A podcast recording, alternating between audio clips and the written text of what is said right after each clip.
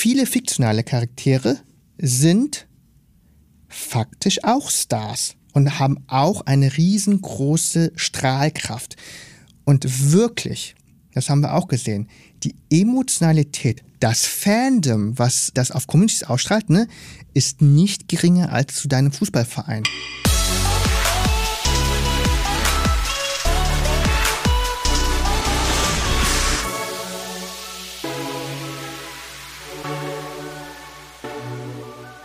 Herzlich willkommen zu Digitale Vorreiter, dein Podcast zur Digitalisierung von Vodafone. Und heute freue ich mich sehr besonders über einen sehr besonderen Gast. Äh, das hat sich nämlich schon in den Vorgesprächen herausgestellt, dass äh, Toren wahnsinnig viele, also eine wahnsinnige Bandbreite an Trendthemen auf dem Kasten hat, zu denen er überall auch schon einen Track Record hat, Erfahrung hat, äh, trotzdem irgendwie bei wirklichen Fringe-Themen, also wirklich äh, ganz, ganz vorne sozusagen, was da gerade so passiert, ist er relativ tief dabei. Thorn ist ähm, Mitgründer und Geschäftsführer der Jung von Matt Nerd. Äh, da werden wir nochmal fragen, was das genau ist. Und ich würde mal sagen, alles weitere machen wir zusammen mit Thorn. Herzlich willkommen, schön, dass du bei uns bist. Thorn Nüren, vielen Dank.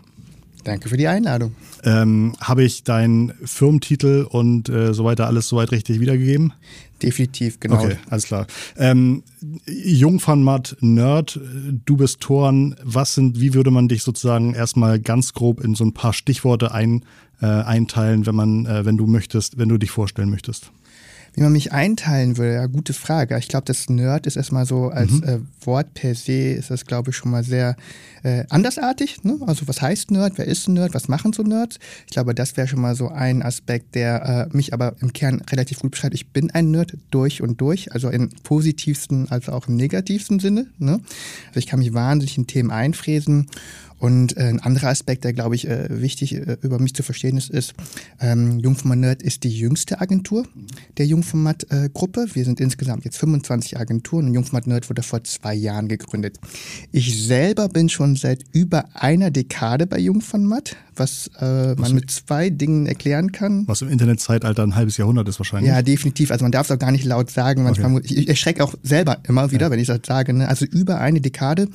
Und ich versuche es eigentlich mal mit zwei Aspekten zu erklären. Das eine ist, äh, und da muss man ganz ehrlich sein, das ist eine wahrscheinlich ausgeprägte Form des ähm, Stockholm-Syndroms, ähm, an dem ich äh, offensichtlich leide. Und das andere, und das stimmt mich deutlich optimistischer und lässt mich besser aufstehen, ist, ich bin seit über zehn Jahren zwar bei Jungfmatt, aber ich mache nicht seit zehn Jahren den gleichen Job. Und das ist, glaube ich, wichtig zu verstehen. Ähm, ich glaube, Neudeutsch würde man das Intrapreneur nennen. Ich habe, glaube ich, bei Jungformat die äh, schon relativ viele Ventures mit aufgebaut, auch als Gesellschafter, äh, angefangen von ähm, äh, der Jungformat Sport, wo ich Mitarbeiter Nummer 5 war, damals auch mit dem Raphael Brinkert. Was macht äh, Jungformat Sport? Jungformat Sport ist im Prinzip unsere Sportmarketing-Spezialagentur, mhm. die arbeitet für äh, Firmen wie eben Adidas, aber eben auch große Verbände wie die FIFA, äh, früher den DFB, äh, die DFL und der Fokus liegt ganz klar auf Sport. Und das ist im Prinzip das, was wir so mit aufgebaut haben, 2013. Das war so das eines ersten Ventures und in dieser, diesem Kontext habe ich so, das hört sich jetzt so im Jahr 2021 total komisch an, ne? aber es war, wir haben das erste Facebook-Team aufgebaut, mhm. das erste äh, Influencer-Team, damals noch Instagrammer-Team. Das heißt, Unternehmen ja? kamen zu euch und sagten, Facebook, wir machen da nichts, wie könnte unsere Strategie aussehen? Helft uns das mitzugestalten und äh, erfolgreich zu sein die Realität ist, Unternehmen kamen zu uns und sagten, wir würden gerne was machen, wir haben aber kein Geld für TV. Und wir haben gesagt, mach doch mal Facebook. Und Unternehmen gesagt, wieso denn Facebook? Und wir sagen, ja, das wissen die jüngeren Leute gar nicht mehr. Facebook war mal ein Kanal, wo es ganz, ganz, ganz, ganz günstige bis kostenlose Reichweite gab. Und das haben wir 2013 eigentlich aufgebaut. Ne? Und ähm, äh, das hat sich dann ja zu einem relativ erfolgreichen Geschäftsmodell entwickelt. Ich weiß auch, damals haben wir ähm, äh, den Adidas Social Media Account gewonnen. Ne? Unsere Kollegen auf dem Jungformat Campus waren damals so, ja, Adidas, eine super coole Marke, ne? aber ist ja nur Social Media. Mhm. Ja, und, absolut, genau, genau. Ja, genau so wurde auch belächelt, ja. ne, mhm. damals. Und äh, das hat sich natürlich dann zwei, drei Jahre später dann signifikant gewandelt. Ne? Dann war es auf einmal, oh, Adidas und Social Media. Und das war so die 2013er, 2014er Zeit. Äh, zwischendurch habe ich dann ähm, eine, eine andere Firma auch mit dem äh, Arne Friedrich, manche Leute kennen ihn noch aus dem Fußball, äh, aufgebaut. Das hieß Jungformat Stars. Das war eine Celebrity Management-Beratung. Wir haben tatsächlich ähm, wieder die sozialen Kanäle einiger der Fußballnationalspieler betreut, aber auch deren Frisuren gemacht, deren PR-Statements. Wir haben deren Wohnungen eingerichtet. Äh, Warum richtet, warum richtet ihr dann Wohnung ein? Ja, weiß ja nie. Ne? Also quasi im, im heutigen Zeitalter Image ist alles. Mhm. Ne? Also vor allem in dem Segment mhm. der, äh, der Stars. Und so wie du halt einrichtest, das sagt halt auch ein Stück weit was über dein Image halt aus. Ne? Das heißt, ihr habt schon sozusagen antizipiert, da wird irgendwann mal der Reporter vorbeikommen, da werden die Kameras, da werden Influencer sein und damit das dementsprechend gut aussieht. Ja klar, aber mhm. auch natürlich für Instagram mhm. Live, mhm. ne? Und nochmal hier eine Story, da eine Story, so brauchst natürlich die richtige Kulisse mhm. und äh, das richtige Möbelstück dazu. Mhm. Und das haben wir dann halt eben auch gemacht. Das, äh, und, und so eine Wohnung für einen Fußballnationalspieler einzurichten, das macht schon extrem viel Spaß. Das ist so ein bisschen wie Passivrauchen, ehrlicherweise, ne? weil äh, Du gibst das Geld anderer Leute mit aus, ja, aber ohne jetzt notwendigerweise die gleichen negativen Effekte zu haben. Ein bisschen schon, ne, weil du dann auch Bock drauf hast und auch das haben willst. Autos kaufen war auch total spannend. Ähm, aber unterm Strich war dann Jungformat Stars. Äh, Autos kaufen, das heißt, äh, warum, wieso? Erzähl mal. Also. Ja klar, also als, als, ich meine, als Fußballer, der äh, was auf sein Image natürlich auch gibt, ist es natürlich auch wichtig äh, zu zeigen, bin ich jetzt jemand, der, ich sage jetzt mal so ganz klassisch so den großen, fetten SUV fährt? Ja. Ne?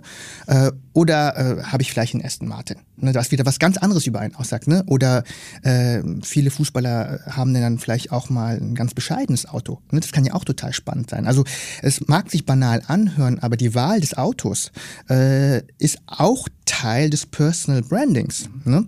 Und ähm, damals, und das sind wir, glaube ich, im Jahr 2015, 2016 oder sowas, war natürlich die Ambition, halt auch mal so Elektroautos auszuprobieren ne, und dem einen oder anderen auch ein, ähm, ein Tesla näher zu bringen. Ähm, äh, ich kann es vorwegnehmen, es ist mir nicht gelungen. Ja, es sind immer SUV-artige Autos geworden. Äh, aber wenn es mal gut geklappt hat, war noch mal ein Oldtimer oder sowas halt dabei. Und das war das ganze Thema Jungformat Stars. Ne? Was, was hätte ein Tesla ausgesagt im Personal Branding? Also wofür, wofür stünde das?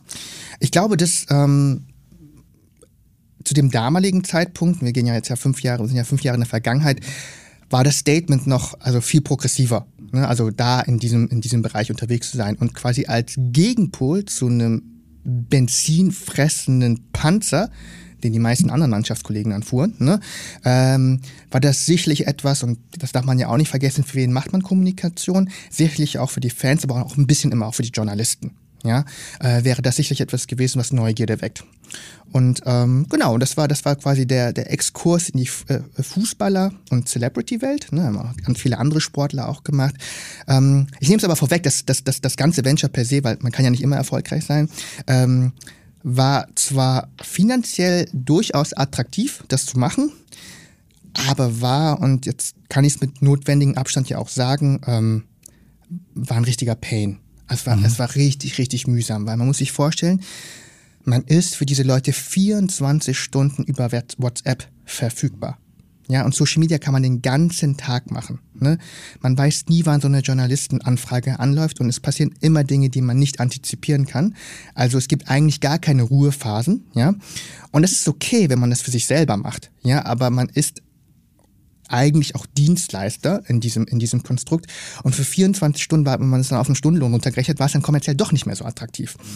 Und ähm, was dann aber auch spannend war, ist, wenn man sich halt irgendwie mit Stars halt irgendwie auseinandergesetzt hat, ne, dass zu der gleichen Zeit zwei Dinge passierten. Zum einen, und das ist glaube ich heute auch etwas, was gang gäbe ist, ne, kam die Influencer-Welle. Mhm auf einem massiven Speed halt rein. Ne? Ich erinnere mich noch damals, äh, ich bemühte mich um eine sehr berühmte Hamburger Influencerin und dachte so, okay, das könnte man ja auch ins Portfolio mitnehmen, neben so den großen Fußballstars. Ne? Die hatte damals 350.000 Fans, beziehungsweise Follow auf Instagram und ich wusste aber schon, dass da mehr drin steckt. Ich wollte sagen, das ne? ist jetzt noch mittelgroß erstmal. Ja, ja, ne? genau. Ne? Und ich dachte so, okay, 2000, äh, 2016, ne? so, okay, da geht noch was ne? und hatte auch schon die ganz klare Vision, dass diese Person über Instagram hinaus ne, eine Person des öffentlichen Lebens sein kann. So. Und haben wir probiert und Arne und ich sind dann auch mit ihr dann im Alsterhaus shoppen gegangen ne? und wir haben richtig viel aufgefahren, ne? um, sie, um sie halt zu überzeugen. Wir, wir wussten, ne? da passiert was. Äh, diese Person äh, ist heute im hoch siebenstelligen Bereich. Hat dann über die Weihnachtsferien aber gesagt, so Jungs, ähm, äh, total nett mit euch, aber äh, ich habe mit meinem Vater gesprochen, wir machen das erstmal so, wir brauchen kein Management. Ne? Ähm, das war das eine, ne? dass, dass ich gemerkt habe, okay, da passiert was.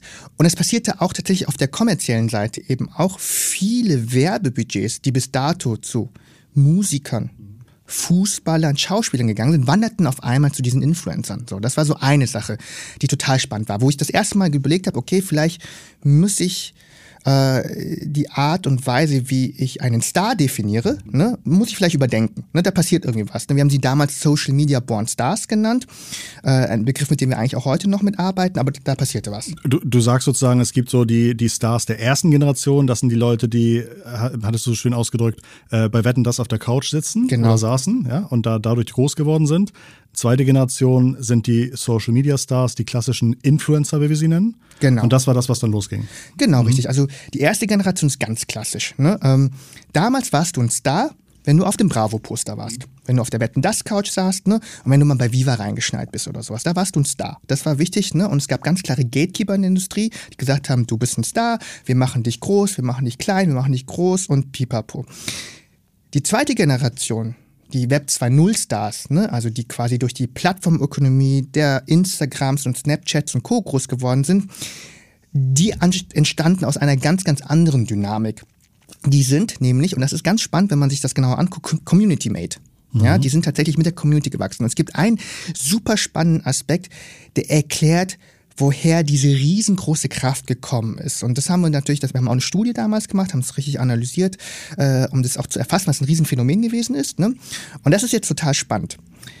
Diese Stars haben einen Wettbewerbsvorteil. Und ich rede jetzt von den Influencern gegenüber der alten Stars. Die Fans haben das Gefühl, dass sie mit für den Erfolg verantwortlich sind. Mein Like, mein Following, mein Engagement mit der Person. Ich war schon dabei. Sind stärker verbunden, fühlen sich vielleicht sogar verantwortlich, springen nicht so schnell ab. Verantwortlich. Mhm. Die haben quasi, es ist wie so der Castingshow-Effekt. Du warst schon dabei, als diese Person nur 25.000 Follower hatte. Aber du hast schon das, du hast schon gesehen, dass diese Person mal was wird. So. Und deswegen likest du und engagest du. Und kein Witz, das war, das war 2016, 2017 sind wir jetzt, ne, wo wir gesehen haben, da hat ein Influencer, eine Influencerin nach der anderen haben so Partnerships announced, ne? Und die Fans, wow, ich gönne das so sehr, super cool, ne? Was ja witzig ist, weil so viele Social Media Gurus rumlaufen und sagen so, ja, Marken sind tot, Werbung und so Kommerzialisierung geht halt nicht mehr und sowas. Das war noch ein? Ritterschlag damals auf jeden Fall, ne? Das war ein mhm. Ritterschlag. Und die Leute haben sich dafür gefreut. Ja. Und das war also die zweite Generation der Stars gesagt, okay, da gehen die Werbudgets weg. Mhm. Ne? Und das fand ich schon spannend. Und dann, ähm, was dann halt besonders spannend worden ist, ne?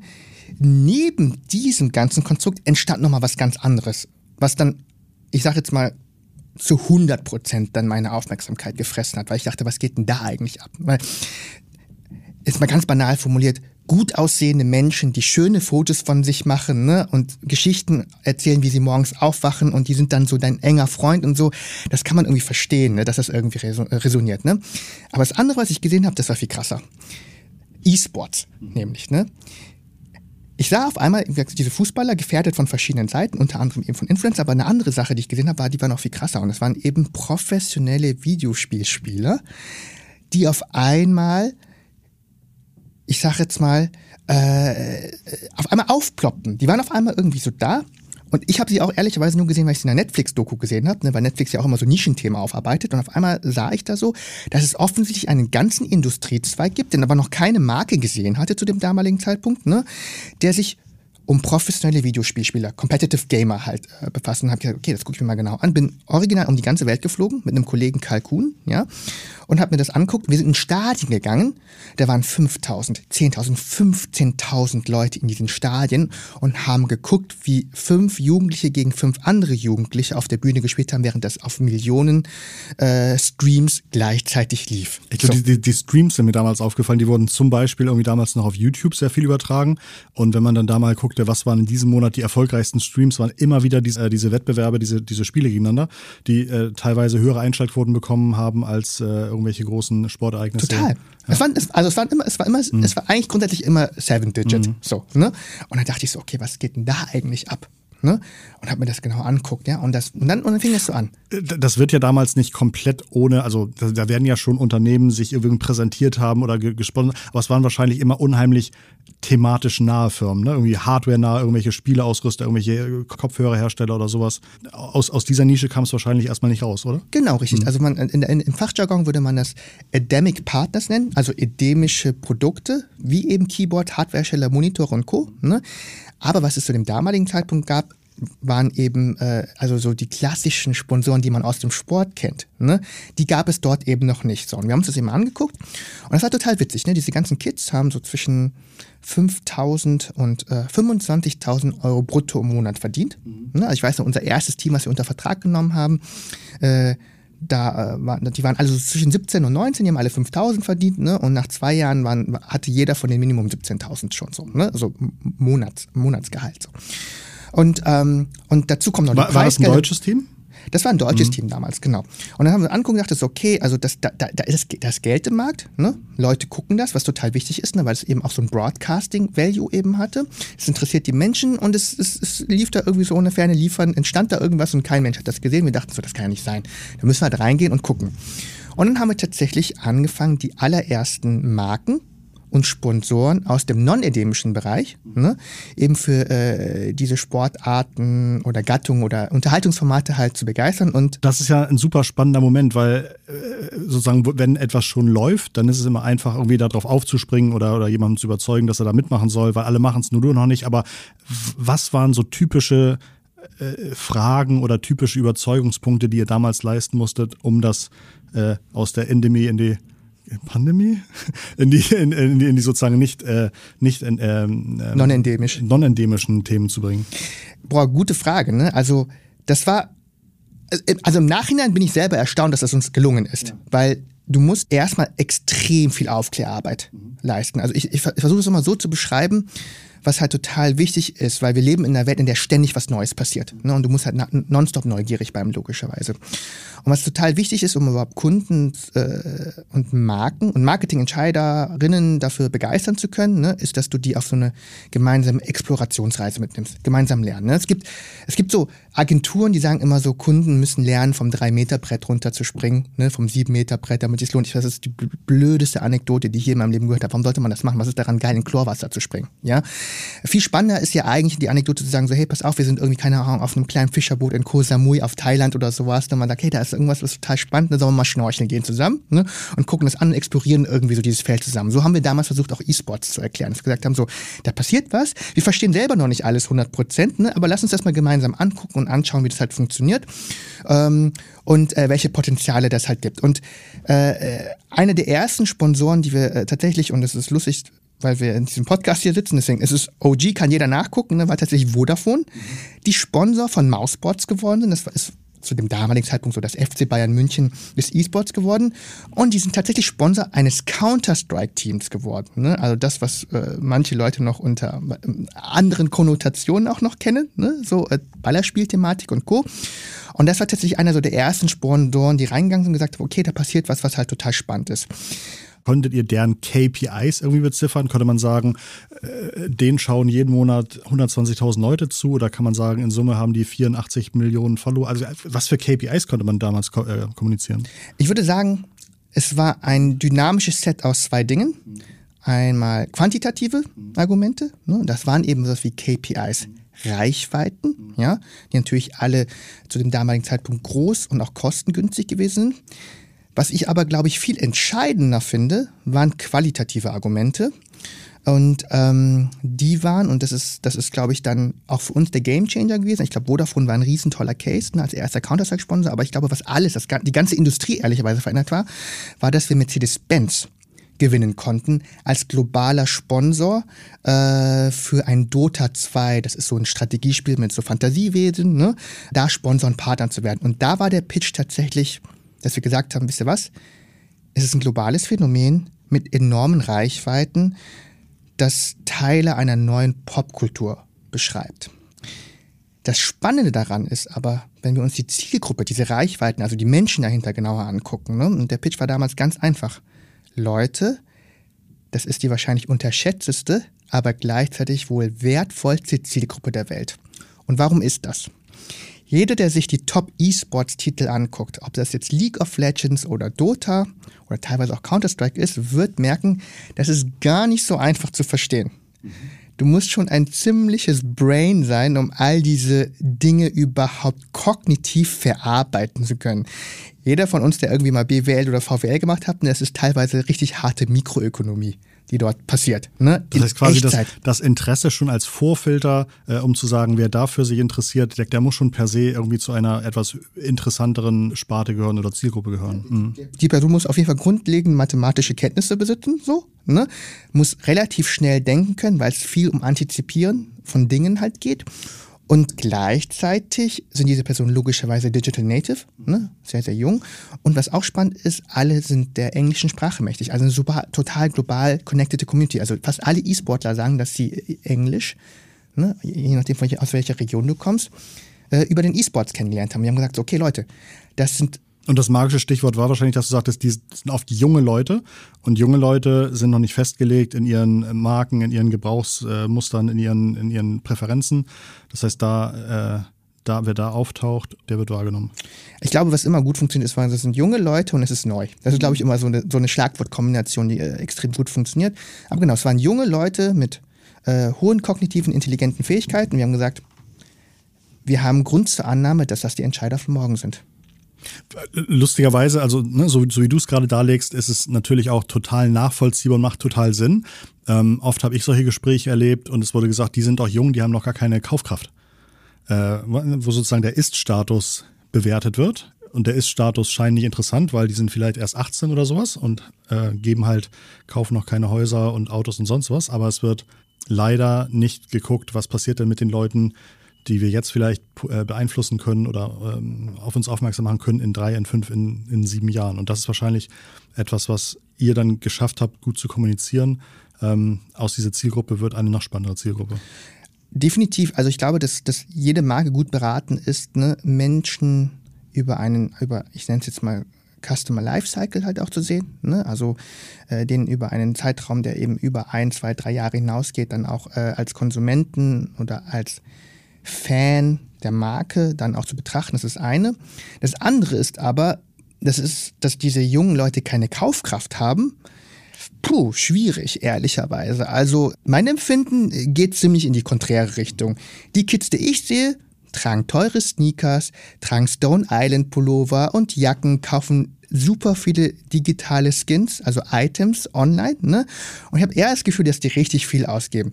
Lässt sich übrigens auch erklären, weil heutzutage, das war zumindest als du und ich, glaube ich, jung waren, wir mussten halt noch so die Post ausliefern oder sowas, ne? oder Teller von Restaurants abräumen oder sowas. Ne? Also quasi für uns so Dayjobs ne? und so komplementär nochmal so ein bisschen Geld zu verdienen.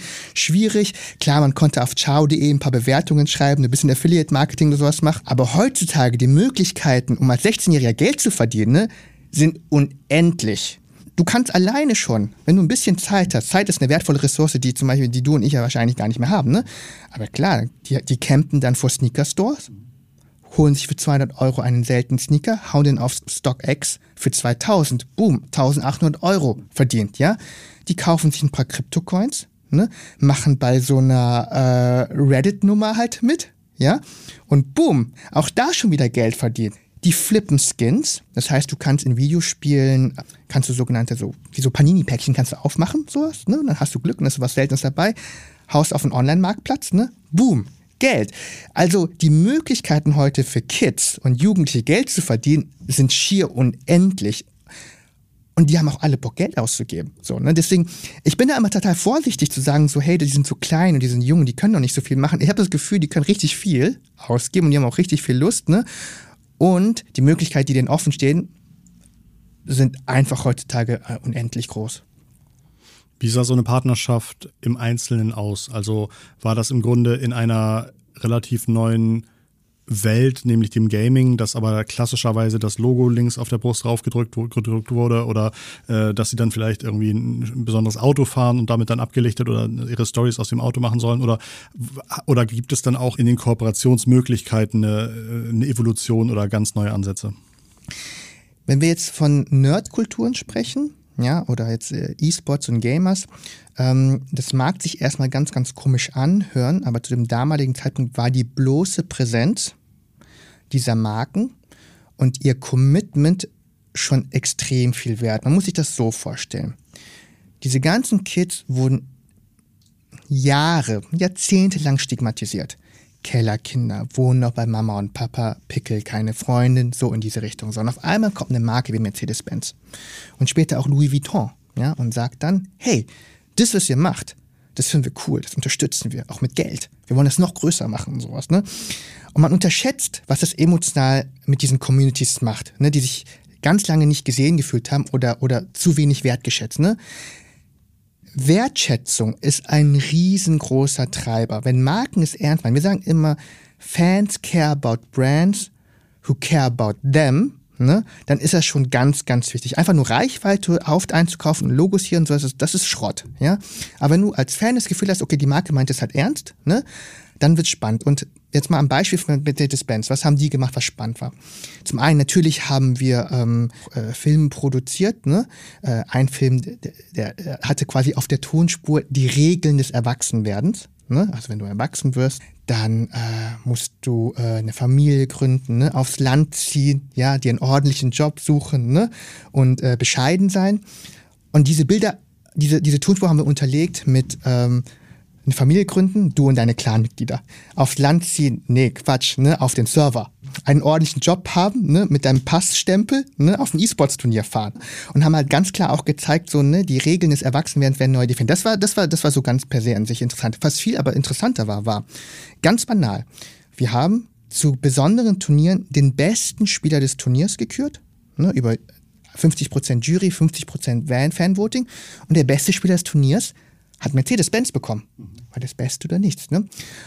Und klar, die können sich das alle selber leisten, aber die Symbolkraft, ich war der beste Spieler des Turniers ne, und ich kriege einen Benz, ist im Hip-Hop übrigens nicht anders, ne? das war etwas, was halt total spannend gewesen ist. Und am Ende haben die Leute mehr darüber gesprochen, wer diesen Benz bekommt, ja? als wer das Turnier halt gewinnt. Das sind halt so Möglichkeiten, die wichtig sind. Und da hast du halt einfach gemerkt, die Fans wertschätzen, dass Mercedes-Benz sie halt wertschätzt. Das ist jetzt zum Beispiel so ein Beispiel. Und dann kann man das natürlich das ganz weit denken. Eine Marke wie Louis Vuitton hat dann eine Special Collection mhm. für sie entwickelt, sowas. Ne? Dinge, die man nicht kaufen kann.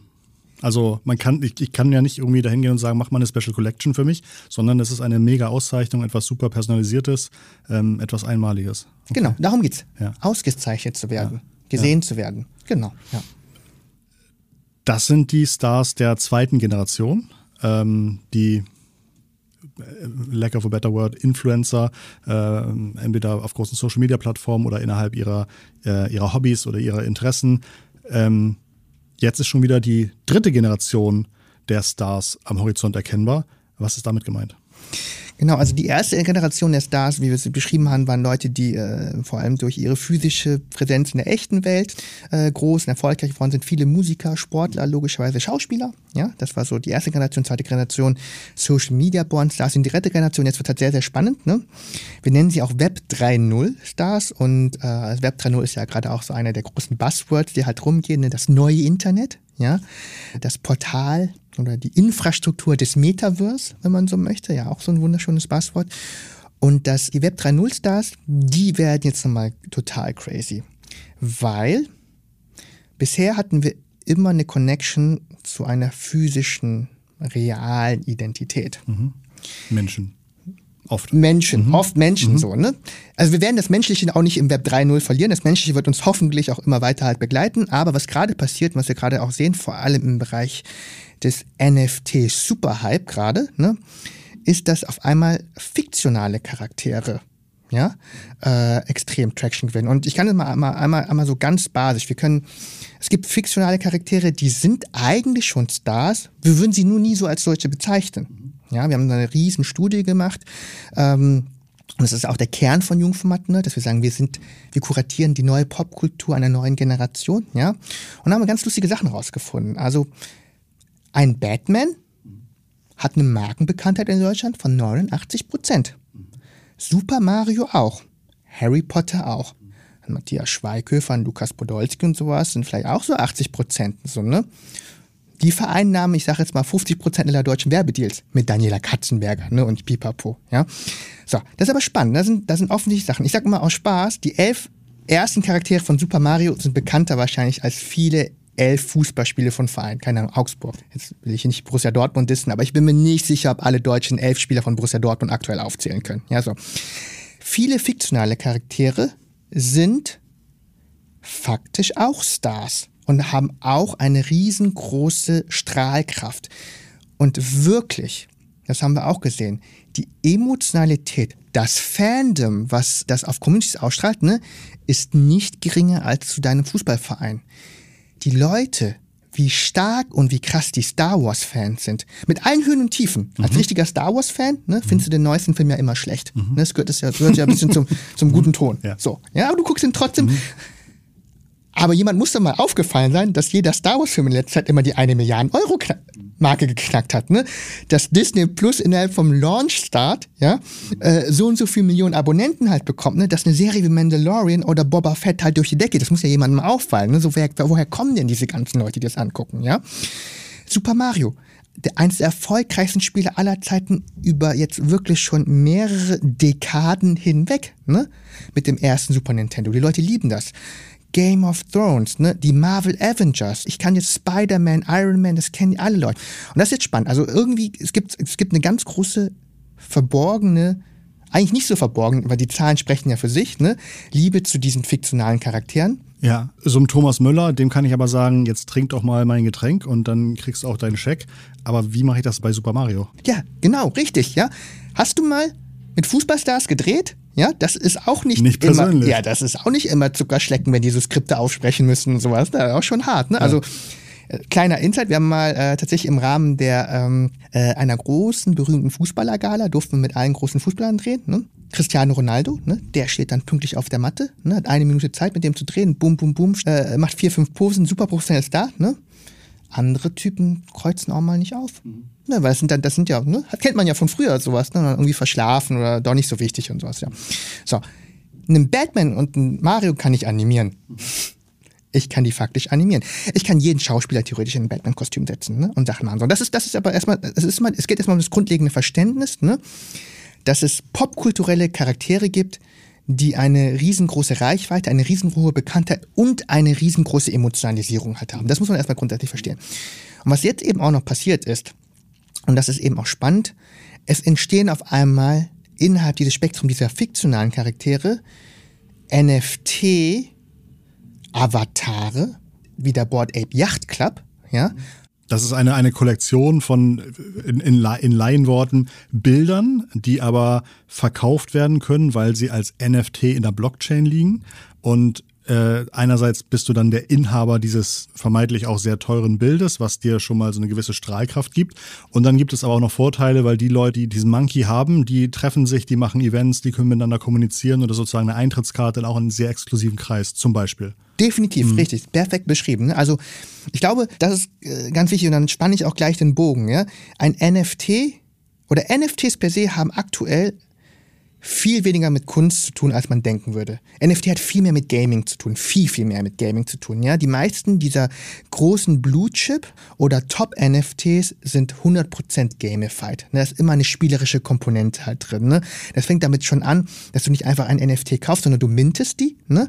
Und du weißt aber gar nicht, was für einen Charakter du bekommst. Ne? Das ist wie so ein Panini-Päckchen ne? oder ein Pokémon Trading Card Pack, ne? Und dann packst du es irgendwann aus und hast du Glück oder nicht Glück und hast so einen Charakter dabei, ne?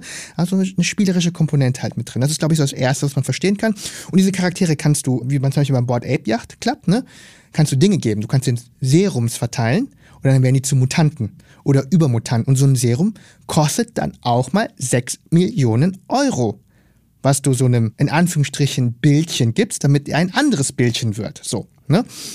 Und das ist ganz wichtig zu verstehen. Es hat noch gar nicht so viel mit Kunst zu tun. Es hat so viel mehr eben tatsächlich mit Gamification zu tun. Und es hat vor allem, was du gesagt hast, sehr, sehr viel mit Community zu tun. Ne? Mhm. Teil eines NFTs zu kaufen, ist wie Teil eines Clubs halt zu sein. Ne? Weil du brauchst eine gewisse Grundkaufkraft, um überhaupt mitspielen zu können. Ich habe zum Beispiel vor kurzem ein NFT aus der Clone X-Serie ne, gekauft. Das hat mich 11.000 Euro gekostet, um dabei zu sein, weil ich gesagt habe, hm, A, gefällt mir das Artwork, B, da kommen wir auch später dazu, ne?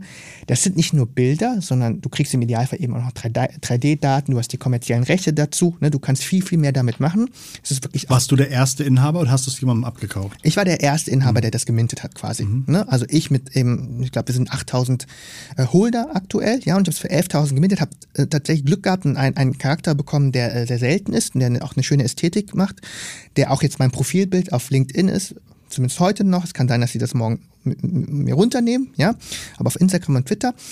Und ich bin jetzt Teil dieser Clown X Community, was bedeutet, dass ich eben auch in, ähm, in einem Discord-Channel bin, wo ich eben auch mit den anderen Holdern äh, interagieren kann. Und das natürlich, äh, wer 11.000 Euro ne, dafür ausgibt, ähm, um dabei zu sein, und Blockchain beherrscht und Krypto kann, überhaupt Kryptos besitzt, du kannst, musst ja mit Kryptos kaufen oder was, ne? Gehört zu einem ganz bestimmten Milieu, ne? Was auf jeden Fall tech-affin ist. Und ich würde es mal einfach mal so aus der Lob behaupten, so, das sind interessante Leute, mit denen zu interagieren. Ne? Ich sag mal, es ist so ein bisschen so wie der digitale Soho Club, ja, zwischen so verschiedenen Leuten, die halt äh, am Start sind. So. Und was jetzt äh, interessant ist, um da die Brücke zu spannen, ne, weil wir hatten die, äh, diese Web 3.0 Stars Fictional Charaktere.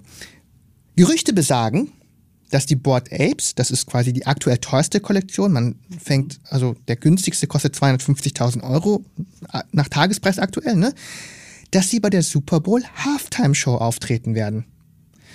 So, und jetzt ist, jetzt ist doch, jetzt ist mal richtig crazy. Wahrscheinlich nicht nur alleine, sondern mit ihren Holdern, in dem Fall Snoop Dogg mhm. und Eminem, mhm. ja. So. Vor wenigen Monaten geboren, ja. 250.000 Euro schwer, diese Dinge. Ja, erstmal fiktionelle Charaktere. Die haben, noch, die haben noch nicht mal eine Persönlichkeit im Status quo. Ne? Das sind erstmal schöne Bilder und schöne 3D-Daten treten in der teuersten kommerziellen Werbeslot-Party der Welt auf dem Super Bowl, wissen wir alle, quasi unsere Welt. So, ne? Das ist halt spannend. Und ähm, da sieht man eben auch einen riesen äh, Paradigmenschiff, einfach auch kulturell, wohin halt die Reise gehen kann. Dass sowas eben auch eine Bekanntheit mittlerweile hat, global. Sicherlich nicht, ne? also ich glaube jetzt nicht, dass meine Oma die Board Apes natürlich auch kennt, ne? Und mein, mein Onkel und viele meiner Tanten äh, vielleicht jetzt auch nicht im klassischen Sinne. Aber in unserer LinkedIn-Bubble, in der du bist, in der ich bin, 100 Prozent. Und das ist jetzt eben auch, was eben neu passiert. Ne? Eigene Bubbles und Bubble, ganz wichtig, muss nicht klein sein. Eine Bubble kann riesengroß sein. Ne? Und exklusiv. Und exklusiv. Mhm haben jetzt ihre eigenen eben Stars. Und NFTs ist eins davon. Wahnsinnig spannend. Ich bin ein Unternehmen mit über 50 Millionen Euro Jahresbudget für Marketing. Was muss ich jetzt machen? Ich glaube, es ist im ersten Schritt gar nicht relevant, wie viel Geld du hast. Mhm. Ich glaube, wir, wir müssen erstmal damit anfangen, was für ein Mindset ein Unternehmen haben mhm. muss. Weil das wäre nämlich die nächste Frage, was ich sozusagen mit einem kleinen Marketingbudget mache. Aber äh, erzähl erstmal sozusagen, wenn du sagst, es ist irrelevant, dann, dann, dann sag mal Mindset. Naja, viel Geld hilft natürlich immer, ne? aber ich mhm. glaube, deine Frage ist ja, wenn ich, wenn ich sie dekodiere, ist so, ne, wie ist man erfolgreich, wie nutzt man diese mhm. Dinge? Ne? Wie kann man diese neue Popkultur. Wie bin ich jetzt dabei? Ja, mach genau. das Richtige, mach mich nicht lächerlich, genau. sodass ich in zwei Jahren nicht sage, ach, was habe ich denn da für Geld? Ich habe das neue Internet verschlafen, so gefühlt so. Ne? Auf der einen Seite das, auf der anderen Seite, warum habe ich da damals so viel Zeit reingegeben? Ich hätte mal lieber meine Produktionsabläufe um drei Prozent optimieren sollen. Genau. Deswegen, ich glaube, was, was, was grundlegend ist, und das kannst du gar nicht mit Geld erkaufen, ne, ist ein Mindset zu haben, was volle Kanne auf zwei Dinge basiert. Nämlich das eine ist, wie man es ganz klassisch sagen würde, Lernbereitschaft. Ne? Mhm. Einfach ein Mindset zu sagen, so, okay, es passieren ganz viele neue Dinge und so, ich bin bereit, mich diesen Dingen zu öffnen und zu lernen. Und die andere Sache ist natürlich logischerweise Adaptionsfähigkeit. So, ne? Also das eben auch in irgendeiner Art und Weise halt zu überführen. Und ich glaube, das ist wichtig. Ich sage immer, Business heutzutage is a learning race, also ein Rennen. Und du brauchst eine generelle Grundfitness. Unabhängig von deiner Größe. Unabhängig mhm. von deiner Größe und sowas, ja. Eine generelle Grundfitness, um mit Es das heißt nicht, dass du alle Sachen mitmachen musst.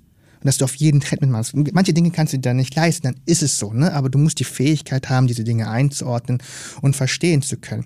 Weil, um das vielleicht plastisch zu beschreiben, die Evolution, wir kennen sie schon seit eh und je, ja, ist gerade auf einem unfassbaren Speed. So, ne? Und man muss sich auch immer wieder anpassen ne, und gucken, was halt passiert, um eben auch im Spiel dabei zu bleiben. Ne? Also wie Simon Sinek sagt, es geht nicht nur darum, das Spiel immer zu gewinnen, aber es geht dabei, dabei zu bleiben. Ne? Nicht aus dem Spiel halt rauszufallen. Ja? Und jedes Unternehmen kann grundsätzlich eine andere Form haben, aber es muss sich adaptieren. Es gibt ganz lustige Sachen in der Evolution. Ich meine, es gibt einen dicken Vogel, der kann nicht fliegen, ja, aber der kann seinen Kopf in den Sand stecken. Und das nützt ihm halt irgendwie auch. Ne? Aber irgendeine Fähigkeit brauchst du halt. Ne?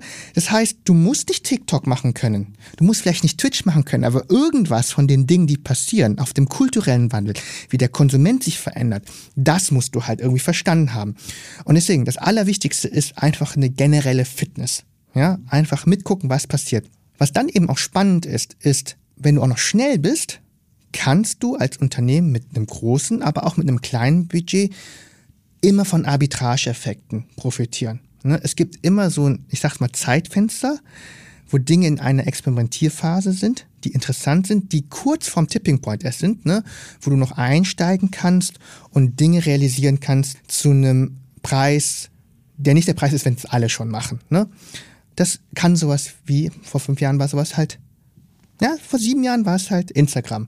Gibt genug Marken, die mit Instagram-Marketing und Influencern und D2C-Modellen groß geworden sind. Dann war es E-Sports.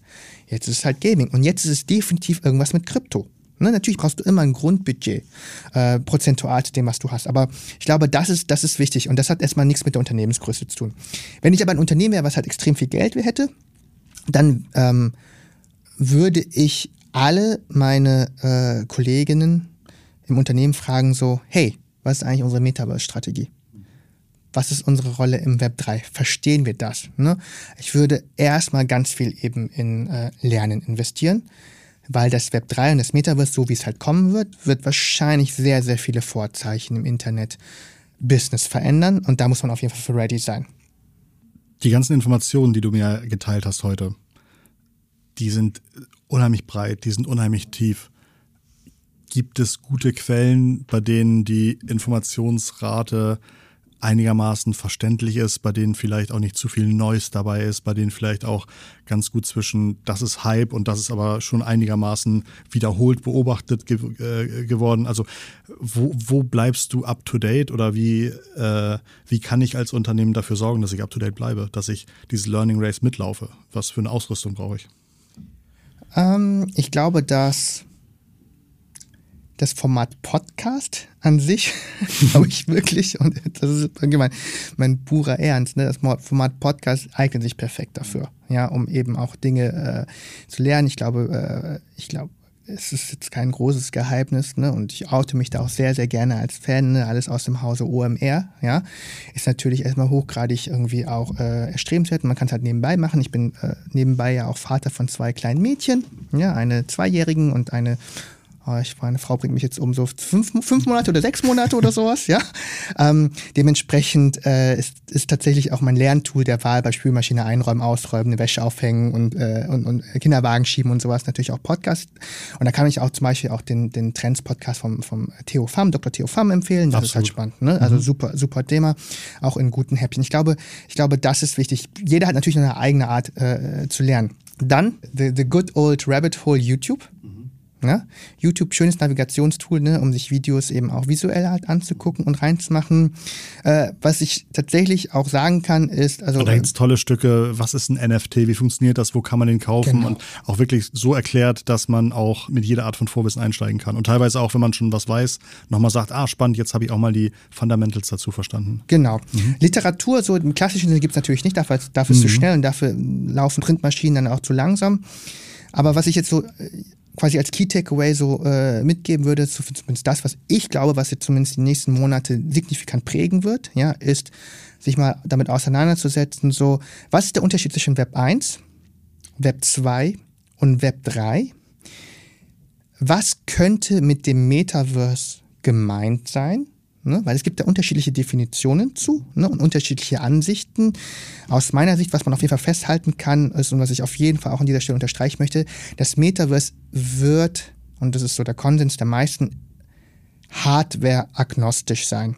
Also für alle Zuhörer, die denken, das Metaverse ist irgendwas, wo wir riesengroße Brillen auf dem Kopf haben ne, und in alternative Realitäten eintauchen, das wird wahrscheinlich nicht sein. Das Metaverse ist eher ein additiver Layer, der da ist. Ähm, und der eine alternative Realität sein kann, aber vielleicht auch eine additive. Wie gesagt, ich habe ein, ein Profilbild, ein Krypto-Profilbild. Aus dem Web 3.0. Aus dem Web 3.0. Auf deinem LinkedIn-Profil. Auf meinem mhm. LinkedIn-Profil, auf einem Web 2.0-Portal, was mir in Business mhm. hier auf der Straße, in den Konferenzräumen und Co. hilft, weil die sagen, Absolut. hey, du verstehst. Also, ja, also Genau, mhm. Signaling. Es ist, das, es, ist ein, es ist ein Statussymbol. Es ist mhm. die neue Rolex, wenn man mhm. so möchte. Ja, 24 mhm. Stunden online aber. Ne? Man muss nicht warten, bis es jemand sieht. Ne? Einfach auf LinkedIn oder Twitter sehen. So. Deswegen, es ist ein Layer, ne? dass man das versteht. Also das Metaverse sich damit zu beschäftigen und innerhalb dieses Metaverse sich eben dann auch, ich sage jetzt mal, äh, die unterschiedlichen äh, Definitionen. Es gibt das geschlossene Metaverse, das semi-offene Metaverse und das offene. Das offene geht dann in das Thema Blockchain. Jetzt wird es so ein bisschen schwieriger, ja. Mhm. Aber auch da möchte ich jeden ans Herz legen, sich mit dem Thema Blockchain und Krypto auseinanderzusetzen. Und ähm, das ist dann tatsächlich auch, um den Bogen dann wieder zur normalen Welt zu schlagen, ich glaube, es geht weniger um die Technologie, die vieles verändern wird, sondern eher mit dem Kulturwandel der Konsumenten, der halt stattfinden wird. Ne? Ob NFT so sein wird, wie es jetzt ist, in fünf Jahren, we don't know. Aber dass die User, und darum geht es eigentlich im Kern, sagen, hey, ich möchte auch, dass Teile des Internets mir gehören und ich möchte die selber kommerzialisieren. Ich möchte die auch wieder verkaufen können. Ne? Das wird nicht weggehen. Das wird nicht weggehen. Es gibt ganze Ökonomien in Südostasien, wo Leute ihren Daytime-Job gequittet haben, mhm. ja, weil sie Metaverse-Jobs angenommen haben, die besser bezahlen. Und das Geld geben sie übrigens auch in der realen Welt dann auch wieder aus, um ihre Familie und sowas zu ernähren. Ne? Weil nicht alles gehört dann doch den Gaffers. Mhm. Sondern das neue Internet wird so sein, dass dir auch ein Stück davon gehört. Und wenn du es gut machst und dich darum gut kümmerst, kannst du es auch wieder verkaufen. Ne? Wo kann ich dir folgen? Hast du irgendwie, also auf LinkedIn macht es wahrscheinlich Sinn. Postest du da ab und zu was?